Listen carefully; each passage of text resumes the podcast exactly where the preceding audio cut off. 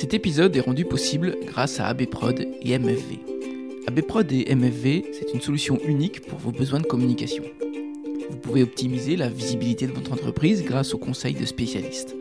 Conception d'identité visuelle, support web et imprimé, personnalisation de goodies, textiles et véhicules.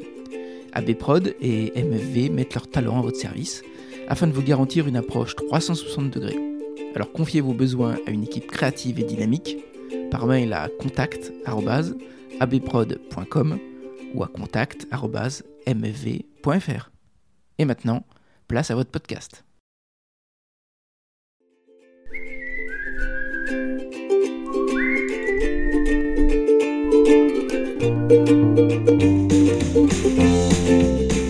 Tous, ici Stéphane Bonneau et bienvenue sur Goodberry. Goodberry Podcast, c'est une conversation avec des personnes inspirantes pour évoquer leur parcours, leur motivation, leur réussite. Et on évoque des anecdotes pour que chacun d'entre nous puisse retenir un conseil, une philosophie, voire une inspiration. J'ai le plaisir de recevoir l'astrologue Mireille Morgan-Smith, et c'est à la suite d'études universitaires d'ethnologie qui manquaient vraisemblablement de sens que Mireille a trouvé sa voie avec l'astrologie. Mais loin des clichés associés à la voyance, à l'art divinatoire, voire au surnaturel, Mireille prend le temps de se former en 6 ans, étudie, écrit ses cours, donne des conférences, puis en fait son métier. C'est une conversation sur l'astrologie comme outil thérapeutique pour toucher cet ordre d'un univers qui peut paraître désordonné dans la tempête de nos vies. Pour Mireille, l'astrologie, c'est aussi révéler les gens à eux-mêmes pour qu'ils agissent dans le présent. L'astrologie se révèle alors une science humaine, libératrice et humaniste. On a évoqué Jung, André Barbeau, Pluton, les magnétiseurs. Et on a parlé aussi de Jordi Saval, Bernadette, Baba Yaga ou les ruines de Crozan. Allez, je vous embarque à la découverte de Mireille Morgan-Smith, une astrologue du libre arbitre. Goodberry, c'est parti. Bonjour Mireille. Bonjour. Euh, je suis ravi d'être au Menou. Comment tu qualifierais toi ce village du Menou? Oh, c'est un joli village ancien de vignerons avec une église euh, particulière Ouais. qui a été décorée de fresques par un, un Bolivien, Carrasco. Donc on a l'impression euh, qu'on est au cœur de la France, euh, au bout de nulle part, et en fait on est, en- on est presque au nombril du monde ici, parce qu'il y a des gens de, de toute la planète qui viennent pour écouter de la musique et voir les fresques de Carrasco, de Bolivie. C'est un petit peu, un peu décalé déjà de ce point de vue-là. Toi, t'es t'es d'ici? Alors non, pas du tout. Moi, je suis née en Afrique, euh, je suis, j'ai grandi dans la région parisienne. Je suis arrivée dans le Berry il y a maintenant euh, 23 ans. Au Menou, il y a 9 ans. Non, mais moi aussi, j'ai j'ai la bougeotte. Et, et l'Afrique, c'était où? Euh, L'Afrique noire, je ne sais pas si on le dit encore comme ça, euh, en Gambie, je suis née. Mes parents euh, voyageaient pour leur travail. Militaire Et non, Non ingénieur. mon père était ingénieur en, en travaux publics, dans les travaux concernant l'eau. L'eau, alors c'est aussi bien l'assainissement que bah, apporter de l'eau potable aux gens en fait. Et ça Ouais. reste d'une grande actualité d'ailleurs. Et t'as des souvenirs? Non, non, pas du tout. J'étais un bébé. Ce qui est resté euh, dans mon imaginaire euh, personnel, c'est euh, c'est les grands voyages, les grands horizons, voir ailleurs, me sentir concernée par ce qui se passe dans le monde. D'accord. Bah oui, parce qu'on peut être dans un petit village reculé du Berry, mais en fait se sentir au cœur du monde, en fait. Ça, c'est pas tout à fait un paradoxe à notre époque, puisque d'ici, euh, moi, je peux travailler avec le monde entier grâce à Internet. Hmm, C'est ce que tu fais? Bah oui. Bah, avec le monde entier francophone. Parce que dans mon travail, il faut quand même euh, être très précis sur les termes, parce qu'on on est justement dans, dans le psychologique, dans l'imaginaire, avec euh, tout ce que ça a de rapport avec l'inconscient, avec les peurs, avec euh, pff, toutes les émotions qui vont avec. Hmm, D'accord. Après, tu m'as dit région parisienne, c'est ça? Oui, voilà, banlieue ouest. Je fais mes études à la Sorbonne en même temps, à Paris même. hein. j'ai eu cette chance. En fait, j'ai toujours aimé être dans le monde des livres, des bibliothèques, euh, du savoir. Ça, ça se voit je suis un ici. petit peu gorgée de, de livres. Et, euh, et en même temps, euh, j'étais un peu déçue parce que, parce que je recevais comme enseignement à, à la Sorbonne, dans l'université qui est un cadre toujours formel quand même. Mhm. Et, euh, et j'en suis sortie carrément. Et tu fais des études de psycho? Pas très loin, bah, euh, en fait, d'anthropologie sociale. J'aurais pu suivre la psycho, Mais en fait, à l'époque, euh, j'étais déjà intéressée plutôt par le monde, donc euh, j'ai choisi l'anthropologie, euh, l'ethnologie, comme on dit en France. Ouais. C'est-à-dire euh, étudier l'être humain en tant qu'être social, comment il se relie à sa société, et euh, en commençant par les sociétés qu'on disait autrefois primitives, mais c'est un terme qui est complètement obsolète maintenant, les, les- les sociétés plutôt traditionnelles, plus petites que les sociétés industrialisées. Donc comment l'être humain grandit en tant qu'être social? Ensuite, avec la psycho, qui me passionnait aussi, on voit comment l'être humain fonctionne intérieurement. Donc intérieurement, extérieurement, l'être humain reste euh, d'une richesse euh, immense. Toute petite, tu voulais faire quoi? En fait, j'ai toujours été euh, curieuse de tout. Euh, quand j'ai passé mon bac, je ne savais pas du tout euh, ce que j'allais faire après. Donc j'ai vraiment tâtonné. J'ai commencé par étudier le russe aux langues orientales. Vrai bon, là encore, tu vois, ouverture sur le monde quand même, sur les autres. Qu'est-ce qui t'attirait dans le russe? Euh, pour une bonne part, l'exotisme quand même. Et puis, puis je me rappelais, euh, étant enfant, adolescente, je me suis toujours euh, régalée de tous les contes et légendes de tous les pays du monde. Et entre autres, euh, entre autres la Russie. Euh, les histoires avec Baba Yaga, la sorcière, qui habitait dans une cabane de, de bois, une isba, qui était perchée sur une patte de poule. Des choses comme ça, complètement complètement qui ont l'air complètement abracadabrante comme ça et en fait euh, qui euh, nourrissent un imaginaire euh, d'un peuple entier, d'une culture entière. Et, et aujourd'hui avec l'astrologie, tout ce monde des mythologies, je me suis aperçue que c'était extrêmement utile pour expliquer le monde aux gens. Parce que nous, on connaît bien les mythologies gréco-romaines, Mhm.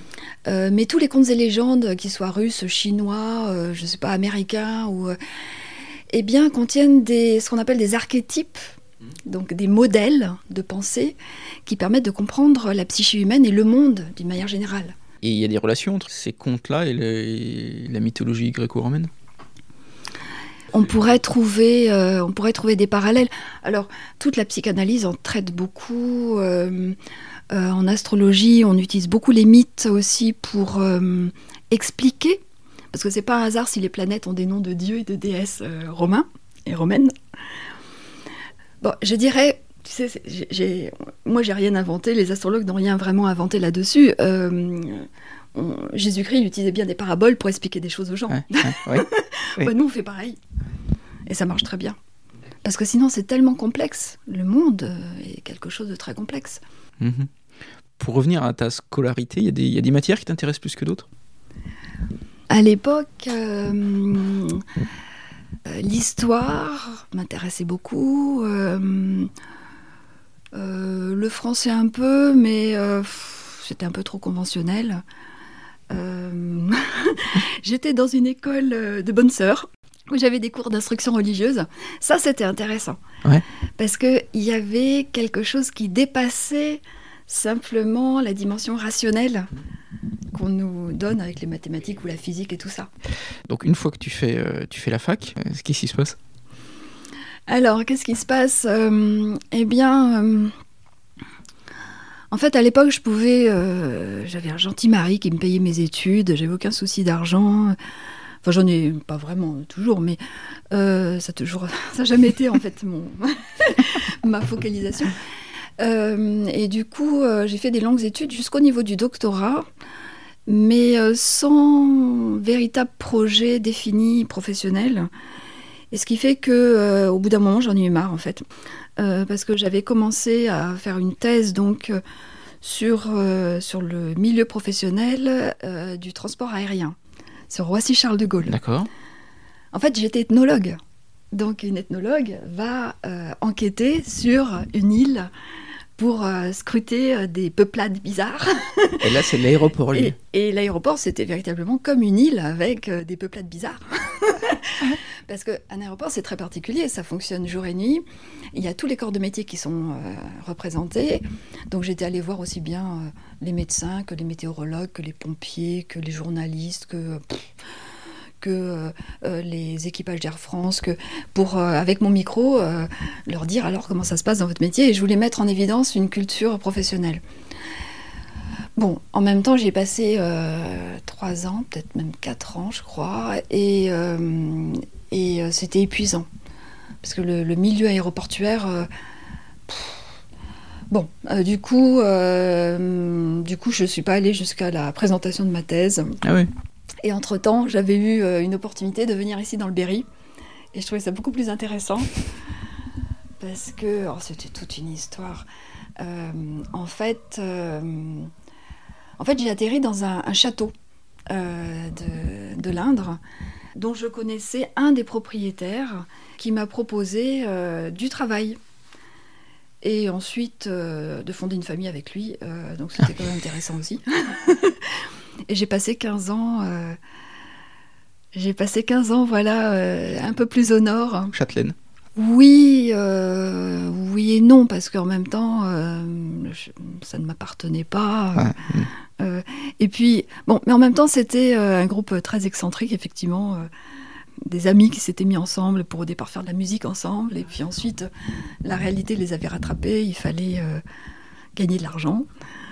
Donc voilà, donc c'est comme ça que je suis venue dans le Berry, que j'ai commencé à vivre effectivement de- bah, du côté de Vendeuvre en fait, euh, dans un château entouré de forêts euh, et de cerfs et de biches.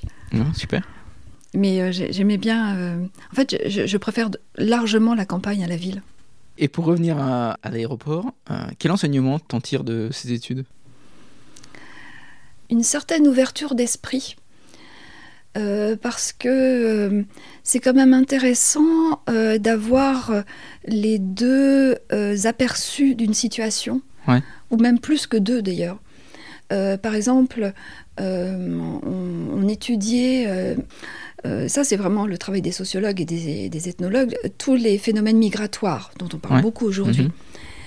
Et euh, il y a toujours eu énormément d'a priori, de préjugés, euh, de rejet de l'étranger Mhm. euh, là-dedans.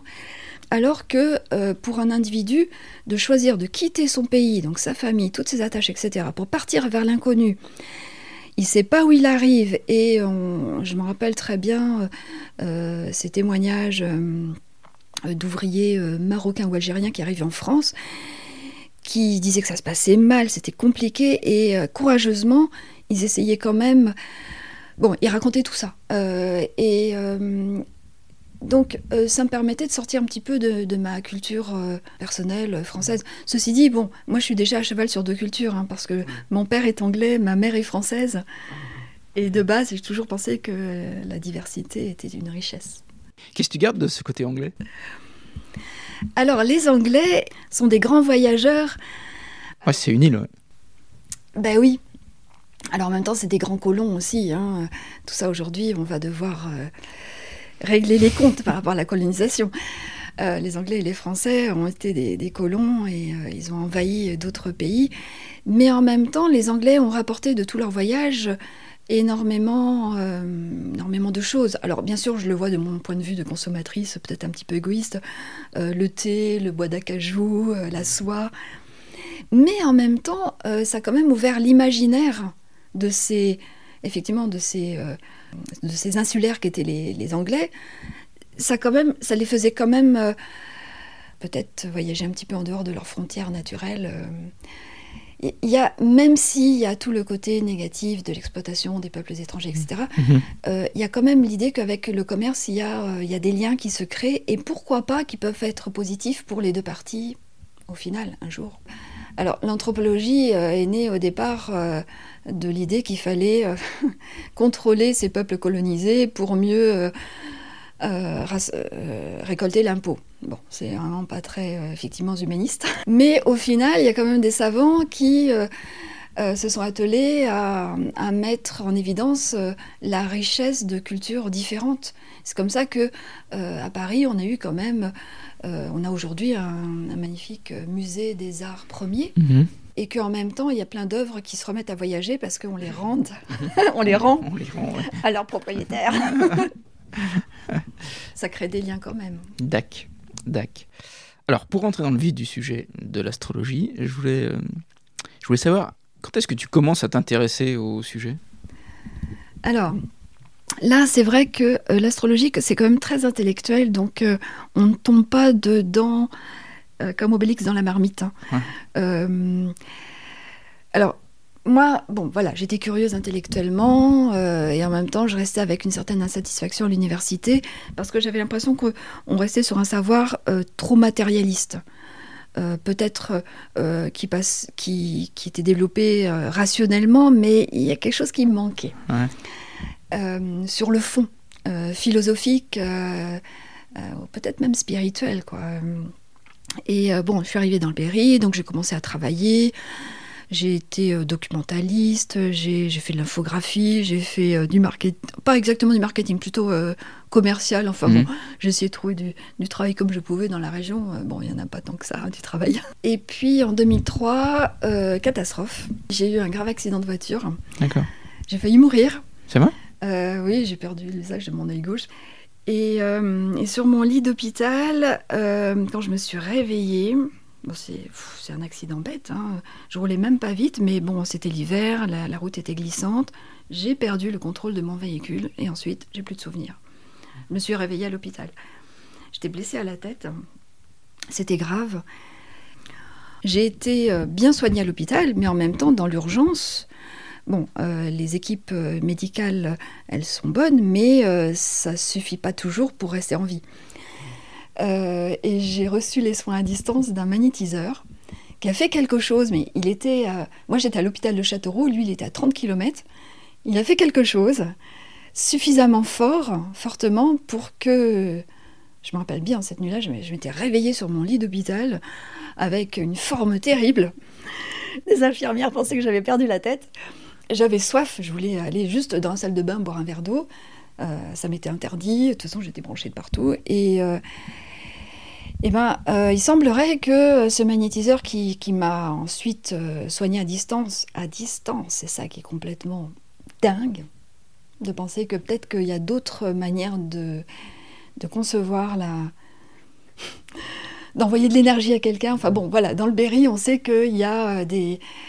on, le sait un peu plus ouvertement qu'il y a des gens qui soignent à distance. Et eh ben là, moi, je l'ai senti dans, mon corps. Et malgré la gravité de mes blessures, en fait, je suis restée que 15 jours à l'hôpital. Ce qui est euh, miraculeux. Euh, j'ai réussi à convaincre le médecin de me laisser sortir. Moi, je voulais pas rester à l'hôpital euh, avec les malades. J'ai rentré chez moi. Et en même temps, j'ai mis très longtemps à me réparer. Parce que même aujourd'hui encore, j'ai, quand la lumière est forte, j'ai, des migraines. Mais, et ensuite, j'ai essayé tout tout ce qui existe. toutes les formes de magnétisme, de Reiki, euh, la réflexologie, la sophrologie, enfin j'ai essayé toutes ces médecines, enfin c'est abusif peut-être de les appeler médecine, mais tous ces soins qui, euh, qui, complètent euh, les soins médicaux à proprement dit. Bon, ça a été une exploration. Et bon, surtout, c'est comme si j'étais morte en 2003 en fait. C'est en 2003 cet accident j'étais morte déjà une fois, et le reste, c'est durable, quoi. Tu penses que tu étais morte en 2003 Oh là là, j'étais pas loin, j'étais pas loin de... J'étais consciente, mais j'étais dans un tel état que euh, il me donnait une chance sur deux de survie. Euh. Mais je me rappelle être m'être réveillée avec une, telle joie physique d'être encore vivante. Ouais.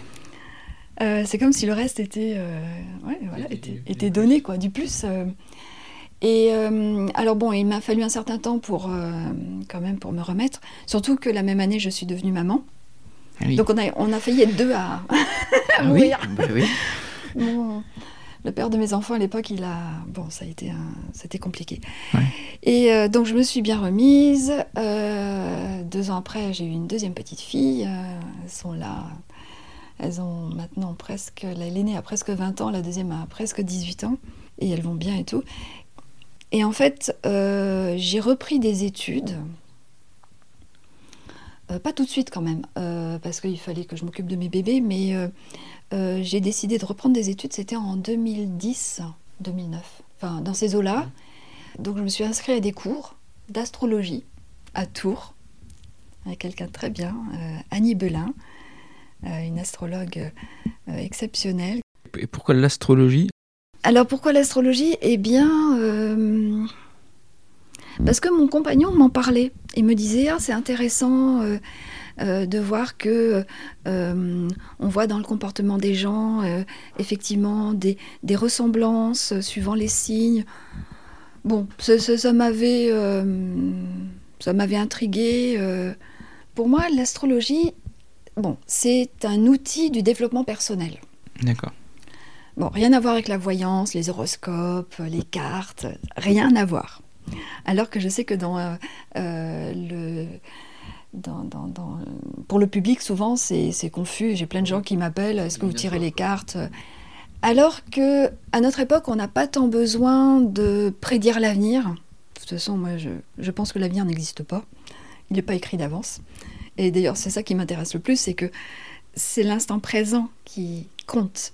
D'ailleurs, il y a plein de philosophes euh, qui... Euh, il y a énormément de, livres qui sortent sur la question.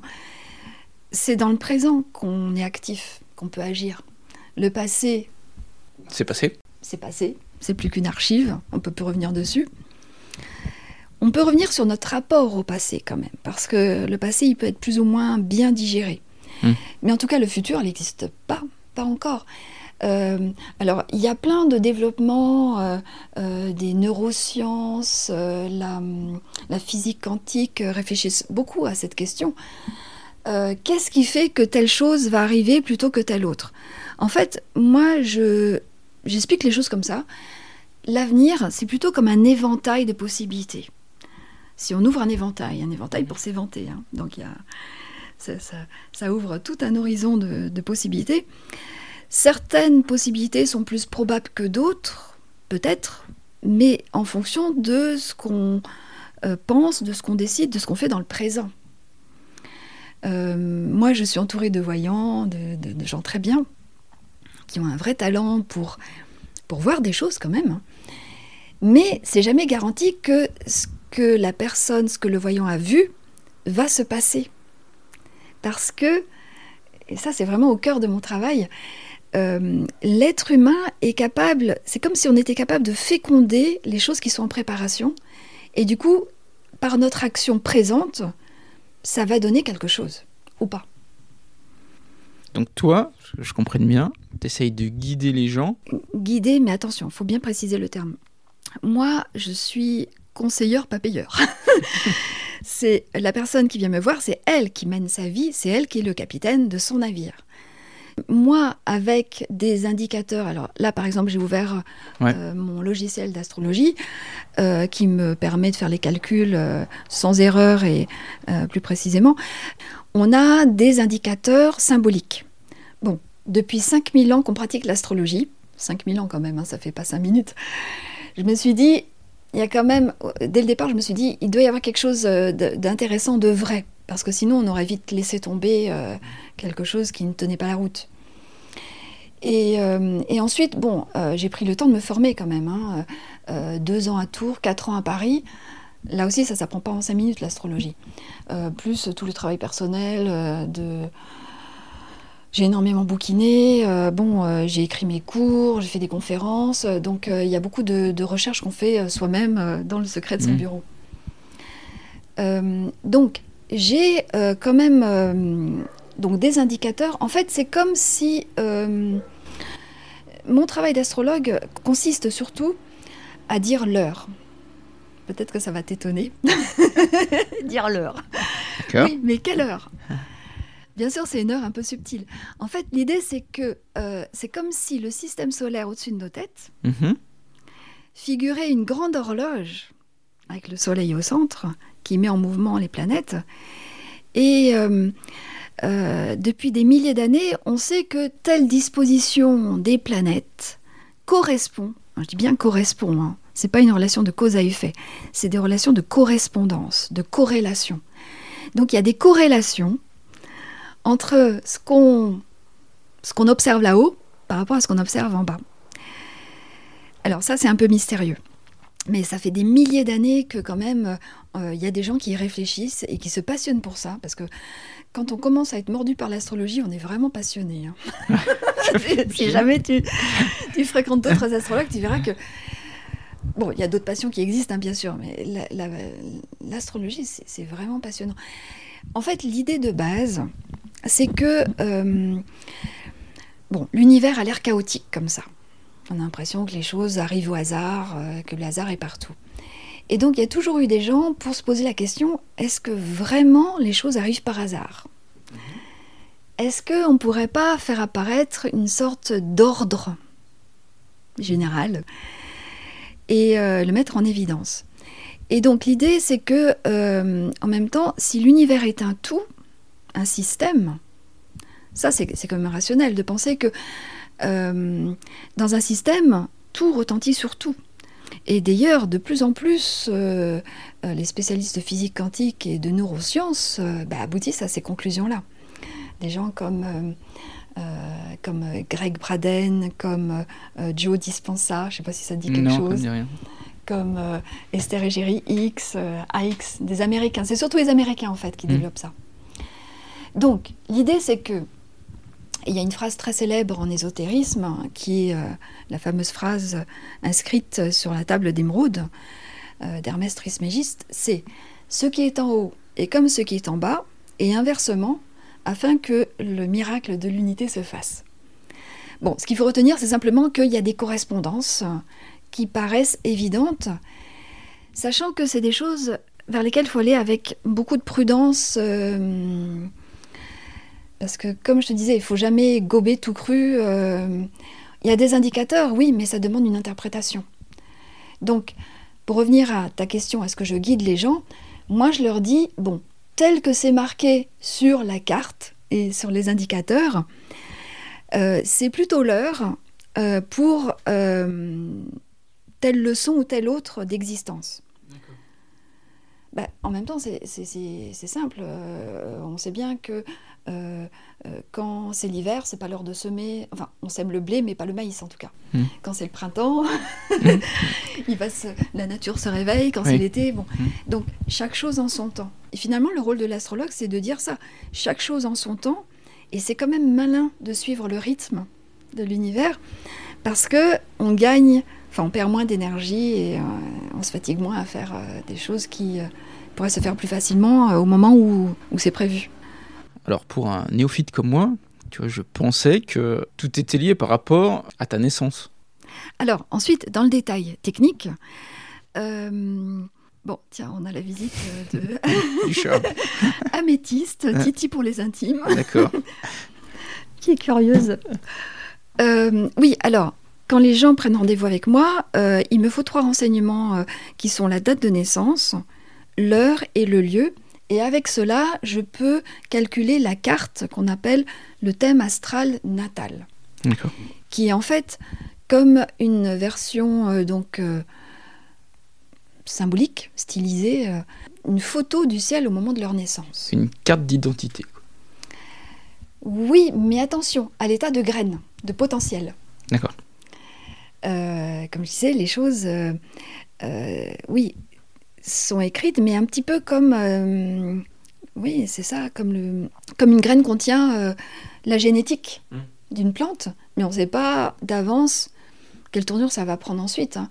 On sait que un noyau d'abricot va donner un abricotier. Oui, mais bon, est-ce qu'il va pousser droit, de travers? Est-ce qu'il donnera beaucoup de fruits, suivant la terre où il a été planté, suivant comment il a été arrosé, etc. Ça peut donner des tournures très très différentes.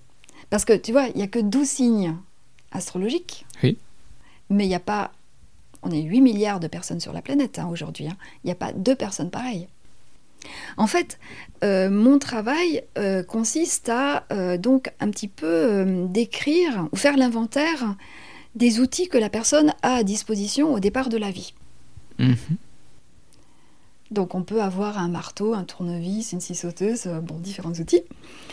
Certains fonctionnent bien, D'autres sont un petit peu ébréchés, un petit peu rouillés, bon. Et d'autres peuvent être manquants. Bon, déjà, c'est intéressant de savoir euh, qu'est-ce qu'on a dans cette boîte à outils. Au départ. Au départ. Mais c'est pas marqué d'avance ce que tu vas en faire. Avec ton marteau, tu peux euh, réparer euh, ta maison, construire une cabane au fond du jardin.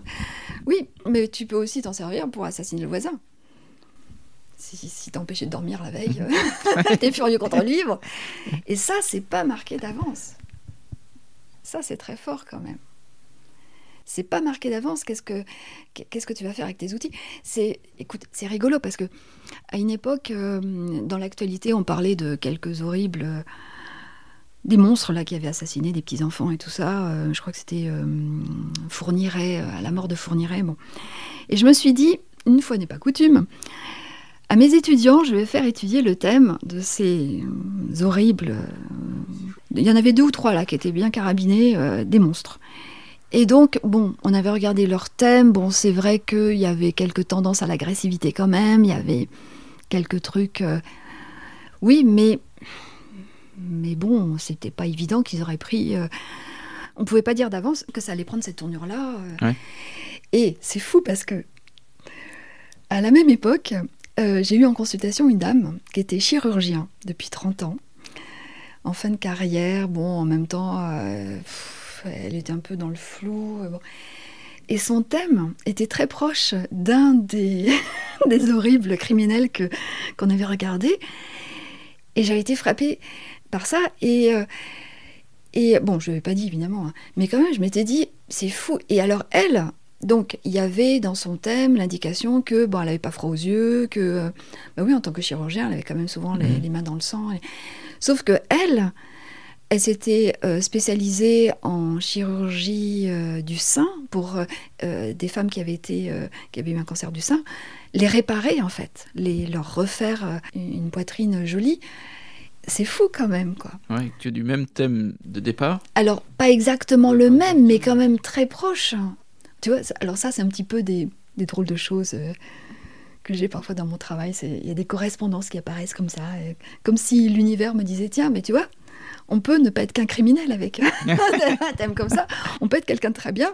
Bon, en même temps, bon, on voyait que c'était une femme d'un fort tempérament, que elle disait bien qu'en tant que femme chirurgien, dans le bloc opératoire, il fallait se faire respecter. Elle était, elle avait tendance à rudoyer les infirmières. Bon. Bon, et hmm. puis elle était célibataire. et elle traversait quelques crises. Mais, tu vois.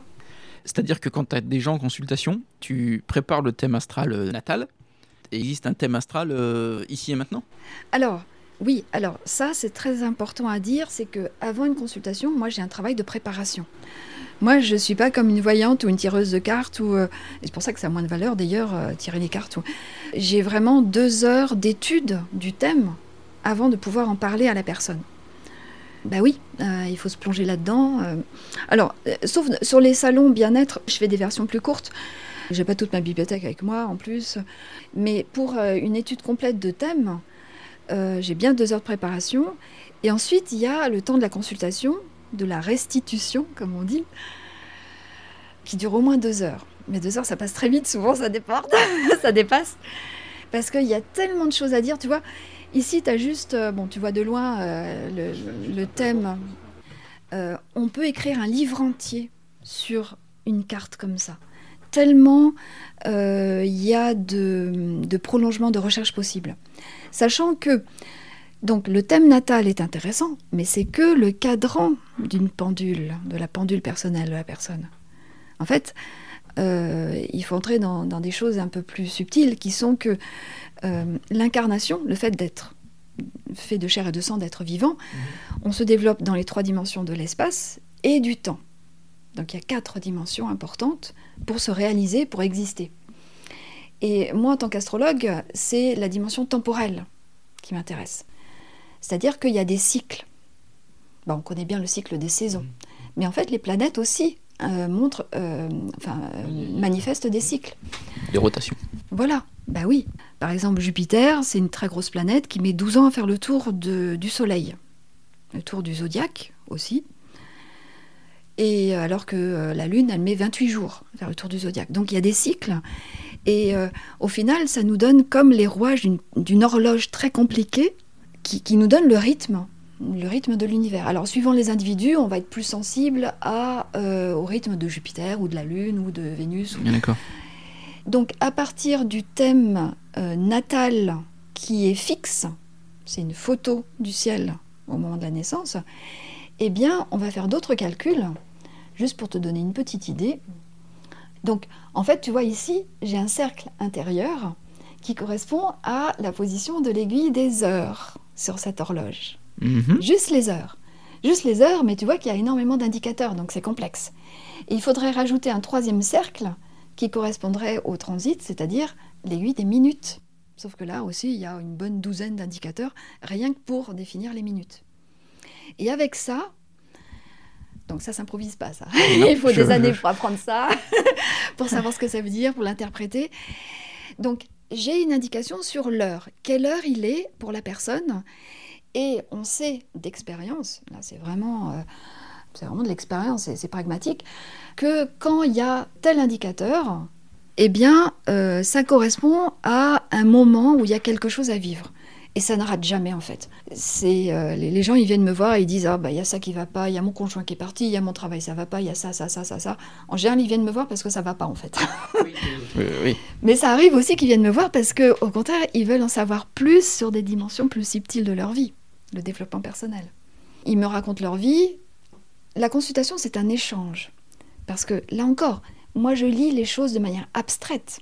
C'est que des indicateurs, des planètes, euh, des signes. Bon, j'ai mon jargon, Euh, mais c'est la personne qui vit les choses au quotidien Mhm. dans son ressenti, euh, ça peut prendre des tournures complètement différentes euh, de ce que moi je pouvais m'imaginer, même si il y a quand même des choses qu'on retrouve. Je vais prendre une image. C'est comme si j'avais accès finalement au calendrier ou à l'agenda la- de la personne. Par exemple, sur ton agenda, tu as marqué euh, rendez-vous chez le dentiste, euh, vendredi rendez-vous avec Mireille, Mhm. euh, tel jour rendez-vous avec, je sais pas, le maire. Bon, c'est des rendez-vous différents. Ouais. Tu sais d'avance à peu près à quoi t'en tenir. Et tu peux t'y préparer. Aujourd'hui, tu es venu avec ton micro, avec quelques questions, peut-être quelques imaginations. C'est quand même intéressant de, de pouvoir se préparer à un rendez-vous. Parce que bah, tu en obtiendras plus, euh, ce sera plus efficace, ça donnera quelque chose de plus. euh. tu vas pas chez le dentiste avec euh, la même disposition que tu vas chez ton notaire. Sûr.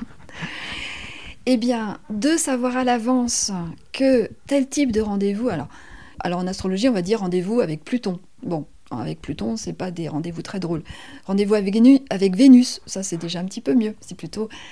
euh, si, si Vénus est d'actualité, on sait que c'est une, une période qui est plus dévolue à l'affectif. Mais est-ce que c'est pas. Est-ce que c'est pas autoréalisateur? C'est-à-dire que si tu dis. Alors je, fais l'avocat du diable, mais si tu dis à quelqu'un.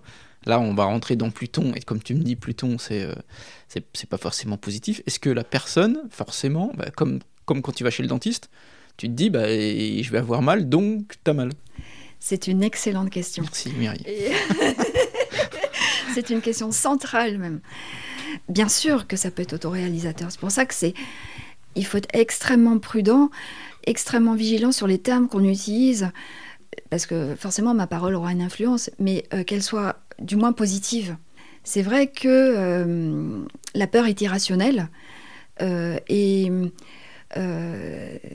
il faut absolument éviter de, bah oui, de créer de la, de l'angoisse ou de la peur à l'avance parce que effectivement, quand on dit à quelqu'un bon bah tel jour de la semaine vous allez tomber dans l'escalier, la personne est capable de réaliser ça rien que du fait de, de, de se focaliser là-dessus. Et ça, effectivement, c'est ce que tous ces gens qui travaillent sur les neurosciences montrent que c'est vrai, c'est absolument vrai. C'est pour ça que moi j'évite de me projeter trop loin dans le futur. Bon, bien sûr, le calendrier, il est quand même marqué. Bon, de la même manière qu'on sait qu'après l'été, il y aura l'automne. Oui, mais mon rôle, c'est plutôt d'interroger la personne sur euh, ce qu'elle projette, elle, ce qu'elle euh, voudrait aujourd'hui faire et comment elle, l'imagine, euh, pousse- plutôt l'aider à se révéler à elle-même, en fait. Moi, je me vois plus euh, avec l'astrologie euh, un outil pour que, oui, pour que les gens puissent euh, arriver à être plus pleinement eux-mêmes et découvrir la puissance de leur libre arbitre. Il n'y a pas de consultation pareille. hein. Les gens, comme il n'y a pas de personnes pareilles. hein. Donc j'essaie vraiment de d'analyser, enfin de comprendre qu'est-ce que la personne voudrait vraiment. Ne jamais lui dire il y a telle chose ou telle chose qui sont qui, qui soit pas possible.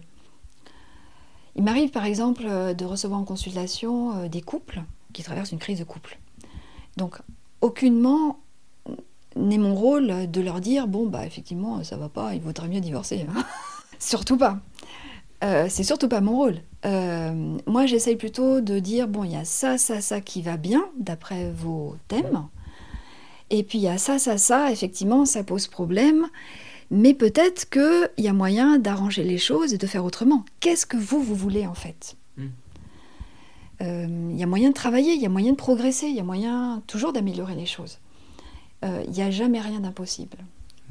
Dac, dac. Et pour revenir à ton écran d'ordinateur, alors, ce, qui est, ce qui est- ce qui est frappant, c'est que ça paraît très scientifique. Ben, ça l'est quand même, une certaine. Alors attention, d'une certaine manière. Euh, jusqu'au XVIIe siècle, jusqu'au XVIIIe siècle, tous les astrologues étaient aussi astronomes, étaient des savants.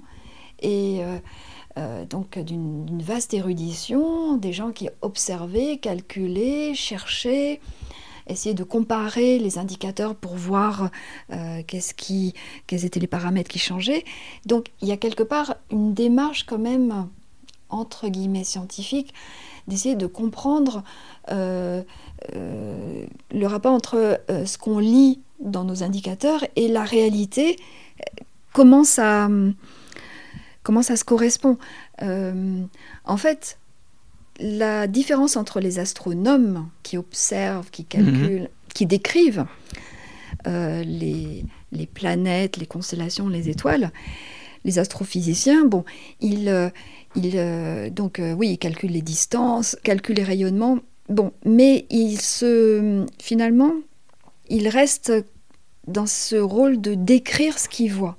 Alors qu'avec l'astrologie, on s'interroge sur, euh, sur le fond, sur l'essence, sur euh, bah, des questions même théologiques, philosophiques, sur le pourquoi. Voilà, on, on veut aussi euh, se poser des questions. Alors, euh, la science moderne, telle qu'on l'entend bah, depuis, en fait, en même temps, euh, de manière assez récente, hein, c'est le 19e et le 20e siècle, elle s'est cantonnée à cette pure description qui était peut-être nécessaire en même temps, mais aujourd'hui, avec euh, bah, la, physique quantique, on se repose la question de Dieu. Les savants, jusqu'à Descartes, jusqu'à même un petit peu après, enfin jusqu'au XVIIIe siècle, se posaient la question en même temps du pourquoi et du comment. Mhm. Et à un moment, il y a eu un divorce. Et c'est dommage parce que, euh, en même temps, des, des gens comme euh, le Québécois euh, astrophysicien très connu là. Avec la barbe blanche, là. Oui. Ouais, Son je- nom m'échappe. C'est moi aussi. Lui, il ose justement poser des questions du pourquoi, Mhm. et il a un énorme succès. Albert Einstein aussi posait des questions Mhm. sur le pourquoi finalement.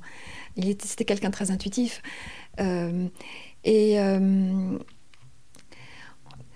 en fait, c'est ça qui me satisfaisait pas à l'université, c'est qu'on on restait dans le comment. Alors que moi, j'ai soif de pourquoi. Ouais. Tu parlerais de sciences humaines? Oui, absolument. Ben, moi, je viens des sciences humaines, de toute façon. La psychanalyse, la psychologie, euh, l'anthropologie sociale, euh, l'ethnologie, tout ça, c'est les sciences humaines. hein. Euh, c'est l'être humain comme matière principale et extrêmement riche. Et euh, ensuite, tu sais, bon, quand j'étais euh, à l'aéroport euh, en train de, de travailler, donc j'ai un moment travaillé avec les équipages d'Air France pour essayer de comprendre dans ce milieu de l'aéronautique où la question de la sécurité est essentielle. Il y a beaucoup d'études qui sont faites pour savoir est-ce que quand il y a une erreur, est-ce que l'erreur est humaine ou est-ce qu'elle vient de la machine Mhm. Bon, on sait bien que l'erreur est humaine. Oui, mais la machine aussi peut faire des grosses erreurs.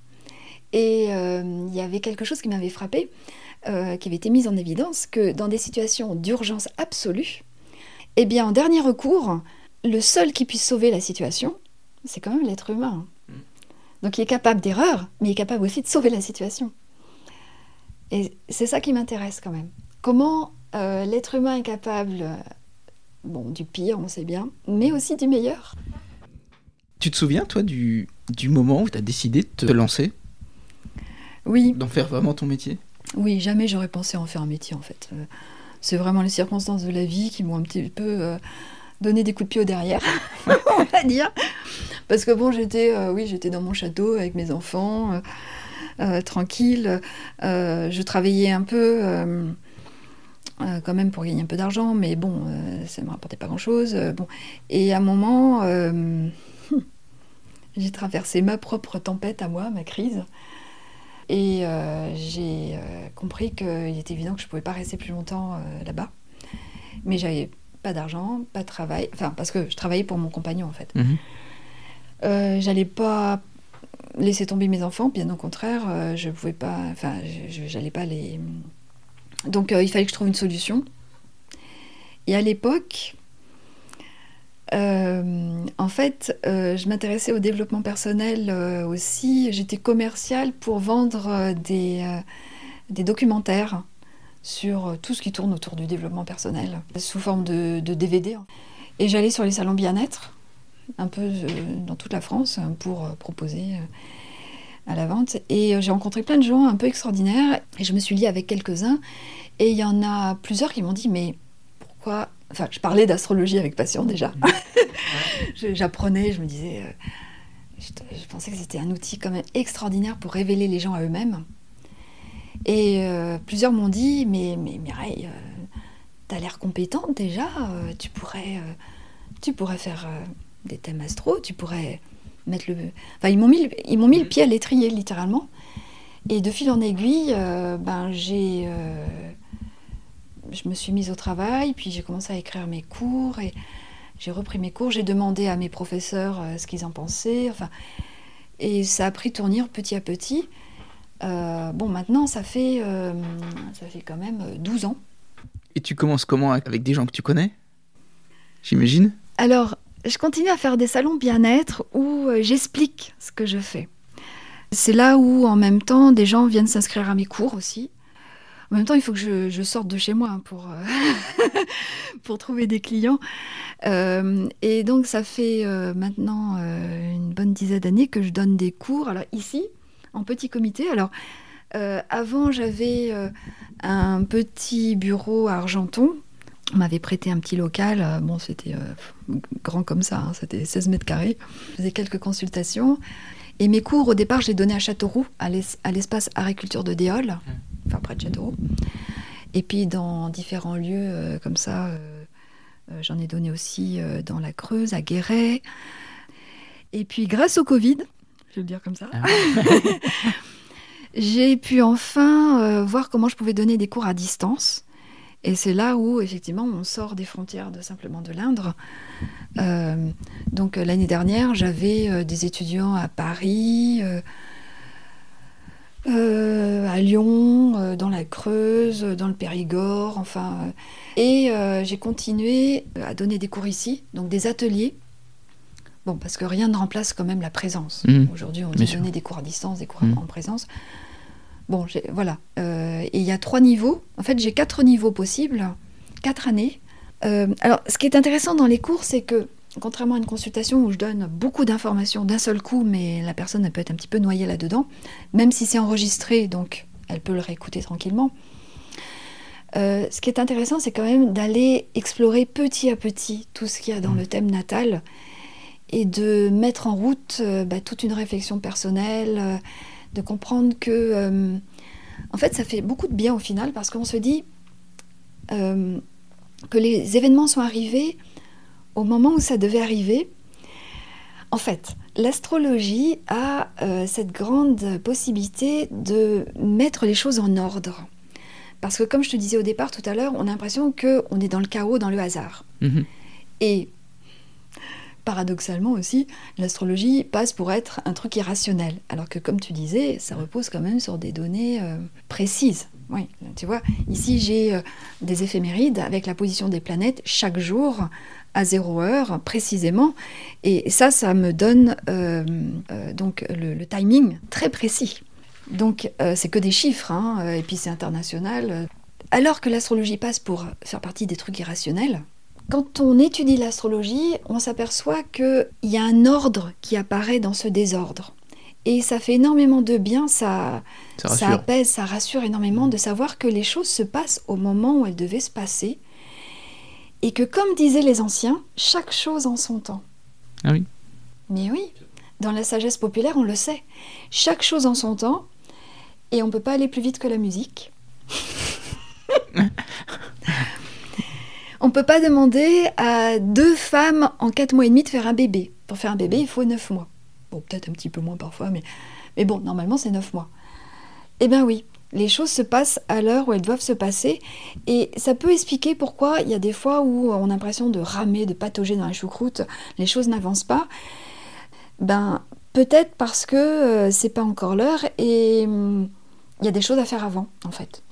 Tes cours, c'est sur une année, j'imagine Oui, sur neuf mois en fait. Fin septembre jusqu'à juin. Oui, je me cale sur l'année euh, scolaire. euh, et euh, même si, bon, ensuite, ça dépend du nombre de personnes qu'on est en cours. Mais pour mon atelier d'astrologie, par exemple, on était, j'avais trois étudiantes. Ah On est allé jusqu'à cinq quand même. Donc c'est vraiment un tout petit comité. Mais ça permet justement de parler, euh, de parler de nos vies en fait. Les gens euh, profitent de cette occasion quand même pour euh, parfois décharger des choses difficiles, quoi. Avec pudeur quand même, mais le, le but, en tout cas pour moi, l'astrologie doit être au final un outil thérapeutique quand même, qui, fait, qui fait du bien, parce que on s'aperçoit que ben, on a fait ce qu'on a pu, pas forcément ce qu'on a voulu, au moment où il fallait faire quelque chose. hein, euh, traverser une crise, euh, gérer, je sais pas, le conjoint qui part ou le travail qui change. ou- Et, euh, et en même temps, bah, ce qu'on fait, c'est déjà pas mal. Mais si on peut avoir une meilleure conscience des choses, ce qu'apporte l'astrologie, bah, c'est utile parce que ça permet d'être plus efficace et de donner du sens aux choses. Ou d'avoir une explication Une direction, en tout cas. Une direction, c'est mieux comme terme. Mm. La question du sens est primordiale. Si les choses n'ont pas de sens, on est dans l'absurde. Et si on est dans l'absurde, bah, on souffre comme des bêtes. Tu te souviens de ta première consultation? D'une personne que tu connais pas du tout? Pas vraiment, parce que en fait j'ai commencé des consultations sur les salons bien-être, mais bon, euh, il y a du bruit, il y a du vacarme, des- et c'était des consultations sans véritable préparation. Oh, je, je me rappelle des bribes un petit peu de, de plein de consultations. Euh, je sais que je me suis énormément améliorée Oui, ben, je- par rapport aux toutes premières. J'imagine. Dans quel, euh, dans quel domaine tu t'es amélioré Oh, je me rappelle euh, une fois un jeune homme qui m'avait consulté. C'est rare que j'ai des jeunes en fait. D'habitude, c'est plutôt des personnes qui sont qui ont bien autour de 50 ans quoi. Il faut déjà avoir expérimenté qu'il y a des plein de choses compliquées euh, euh, pour se dire euh, bon, est-ce qu'on pourrait penser les choses un peu différemment Et là, j'ai des remords par rapport à ce jeune homme parce que j'avais vu, j'avais vu. J'évite de dire que je vois, parce que je ne suis pas une voyante. J'avais lu sur son thème que l'année d'après, bah, tous les indicateurs étaient au rouge en fait. Il y avait que il- déjà il était dans une situation un petit peu compliquée, euh, insatisfaisante. euh, euh, il avait un niveau d'ingénieur alors que euh, bah, il travaillait comme manutentionnaire. Manu... Tensionnaire. Tens- Sionnaire. Tensionnaire. Bon, forcément, c'était pas, c'était pas très satisfaisant. Bon, il avait comme projet de partir en Australie. Et, et moi, j'avais lu dans son thème que l'année d'après, ce serait vraiment délicat. Et je pense que je lui ai quand même trop dit que euh, c'était délicat. Mais même en, en uti- en utilisant des termes, enfin des euphémismes, euh, bon, j'ai bien vu qu'à la fin de la consultation, il était. euh, bon, je ne sais pas comment il a reçu tout ce que j'ai dit. en même temps, je me dis aussi parfois qu'il faut quand même que j'appelle un chat un chat. Mais on ne sait jamais exactement à quel chat on a affaire, justement, en astrologie. Donc, euh, tu vois, euh, dans mon jargon astrologique, il y avait du Pluton, il y avait du Saturne, il y avait. Bon, il y avait de la crise, quoi, il y avait de la tempête. En fait, d'habitude, j'utilise le terme tempête. Mais un navigateur dans la tempête, ben, le sachant à l'avance, il peut prendre des dispositions. C'est ça que je me dis en fait. Bon, euh, dans, euh, dans ma famille, bon, j'ai un frère qui est moniteur de voile, qui est un très bon navigateur. Bon, il, regarde tout le temps son baromètre, il regarde sa boussole, il regarde ses indicateurs. Ça lui annonce la météo, donc il peut s'y préparer. Donc dans mon idée, c'était ça, annoncer la météo.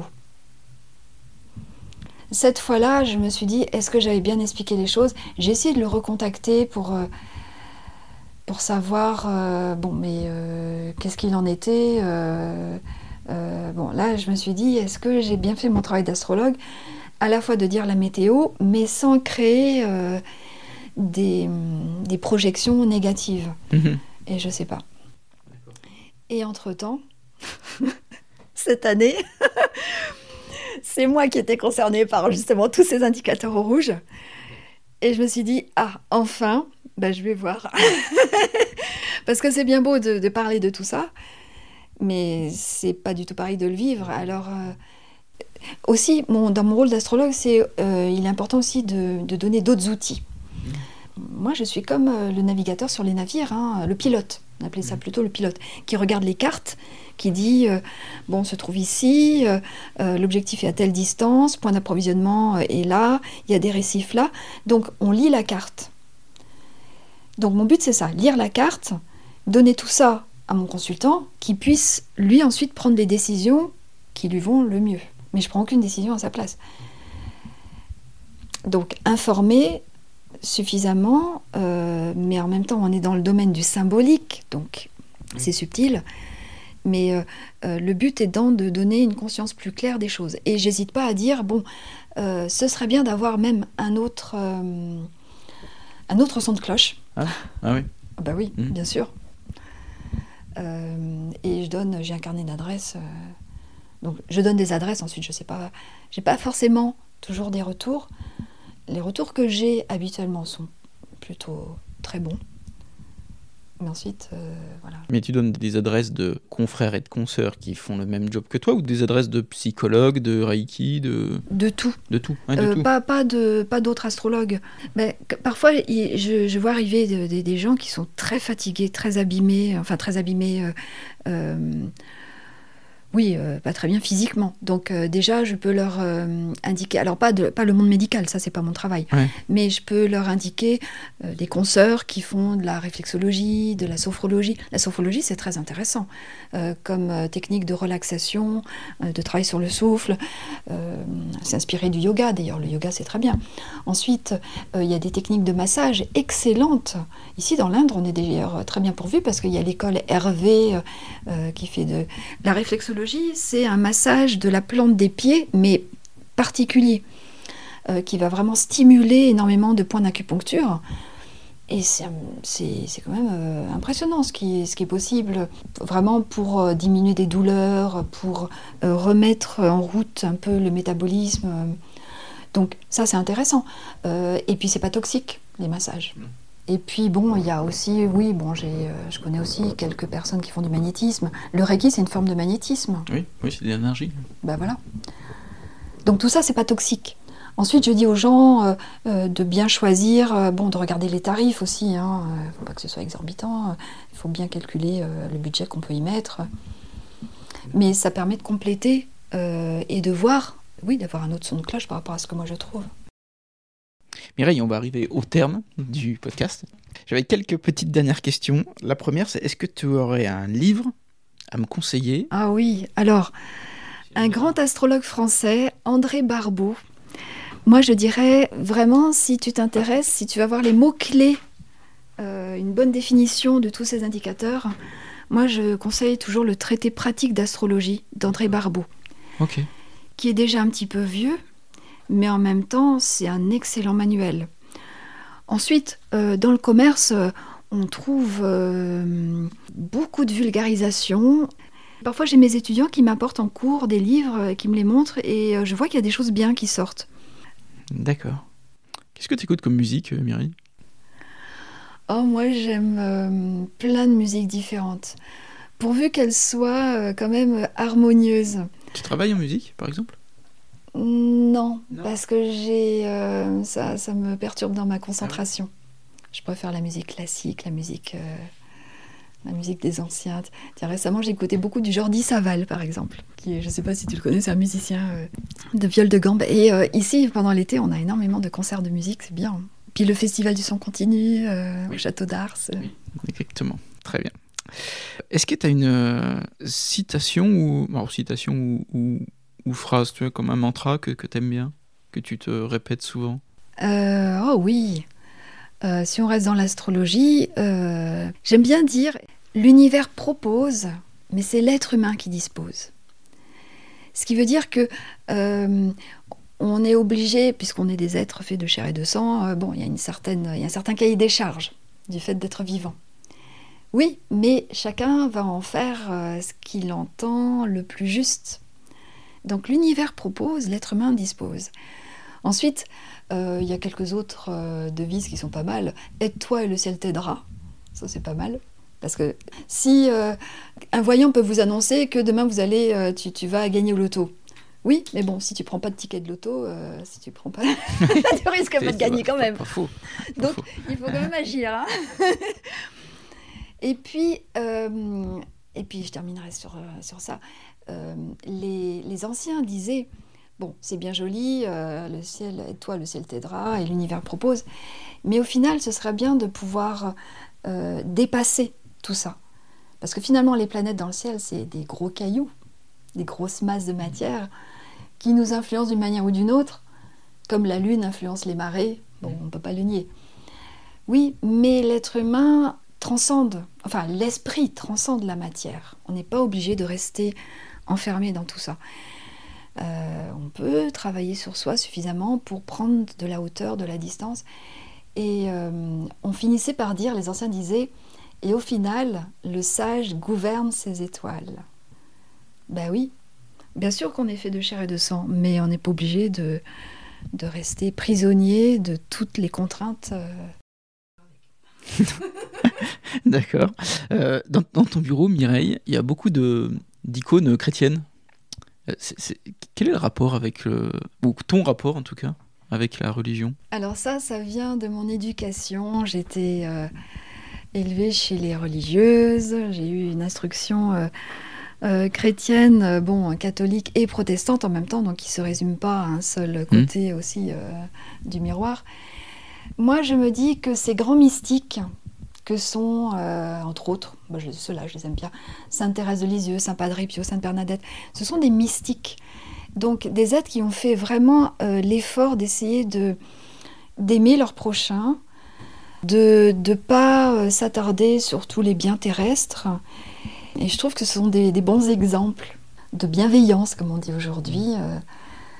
c'est pas pour le fait qu'ils sont chrétiens que je les ai mis là, c'est que euh, des mystiques et des, des, saints, il y en a dans toutes les religions en fait. Mmh. L'important, c'est de se relier à son âme. En fait, ce que j'explique en consultation aux gens, c'est que bien sûr qu'on est un corps, on est un esprit, une rationalité, mais on est surtout une âme. Et comme le disent les bouddhistes, l'âme, c'est le pilote dans l'avion, finalement. C'est quand même intéressant d'écouter ce que dit le pilote. Mmh. Euh, ça évite la catastrophe. Y a-t-il un pilote dans l'avion? Parfois, on se le demande. Et mon but, c'est de dire aux gens, bon, bah, vous savez, il est là quand même. C'est quand même malin d'écouter ce qu'il dit. Bon, super. Euh, Mireille, dernière question, qui est toujours la même sur le podcast. Quel est ton endroit préféré en Berry? Oh, il y a quelques beaux endroits dans le Berry. Euh, je ne sais pas si j'en préfère un ou un autre, euh, parce que tout de suite là me vient, mais je me demande si c'est pas déjà en Creuse le site de Crozan et la forteresse. Euh, c'est la frontière, mais c'est. C'est la frontière, bon. Voilà. Comme, comme Georges Sand, paraît-il, qui faisait son pèlerinage tous les ans là-bas, euh, moi j'y vais, je vais y faire un petit peu mon pèlerinage euh, sur, sur la forteresse ou autour. Il y a de la grandeur dans, dans cet endroit-là. Bon, donc moi je serais plus à arpenter la forêt. D'accord. D'accord. Merci beaucoup en tout cas Mireille. Bah, C'était un grand plaisir Stéphane. Merci beaucoup. J'étais ravi d'apprendre plein de choses en tout cas. Merci. Merci à toi.